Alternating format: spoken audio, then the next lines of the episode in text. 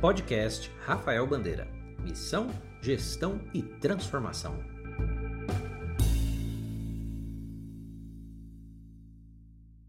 Olá pessoal, tudo bem? Qual o destino que os recursos captados eles podem ter quando eles, né, de fato, adentram a sua organização ou o seu projeto? Toda pessoa envolvida em captação de recursos precisa previamente saber qual a destinação que o recurso terá quando no ato da sua entrada na organização. No vídeo de hoje eu queria compartilhar com vocês três, três destinos que o recurso pode ter no momento que ele adentra a sua organização. Recursos vinculados ou carimbados. Esse tipo de recurso está diretamente ligado a projetos nos quais cada cifra tem uma destinação específica. Ou seja, se você falou que são 100 reais para comprar objetos, né, material escolar, esses 100 reais precisam de fato ser destinadas para essa finalidade. Esse tipo de recurso precisa respeitar integralmente as intenções do seu doador, ou seja, cumprindo o propósito pelo qual ele foi captado.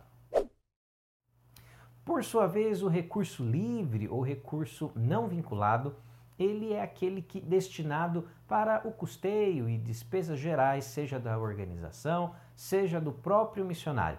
Esse tipo de recurso, de fato, nos traz maior agilidade na sua gestão, porque é livre a sua gestão e empenho em diversas despesas né, do dia a dia sejam elas aluguel, luz, telefone e outras despesas que são inerentes ao desempenho do trabalho. A falta de identificação na destinação do recurso pode gerar sérios problemas se você não respeitar né, o interesse, o desejo do seu parceiro. Por isso que é importante nós entendermos que não só de recursos de projetos nós precisamos manter né, o nosso rol, o nosso mix de financiamento, mas também de recursos que precisam é, custear o dia a dia da organização, que são esses recursos livres.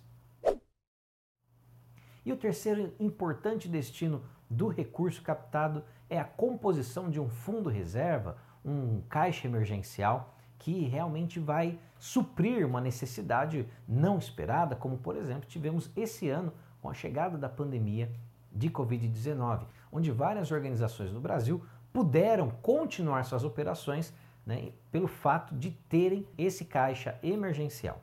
O tamanho desse fundo reserva ele varia de organização para organização e também né, de acordo com a complexidade, periodicidade do projeto que você vem implementando ou da sua iniciativa missionária, ou até mesmo diante da estrutura que a sua organização tem.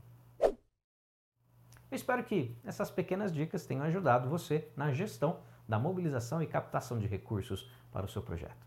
Fique com Deus, um abraço. Obrigado por ouvir este episódio do podcast. Saiba mais em rafaelbandeira.com.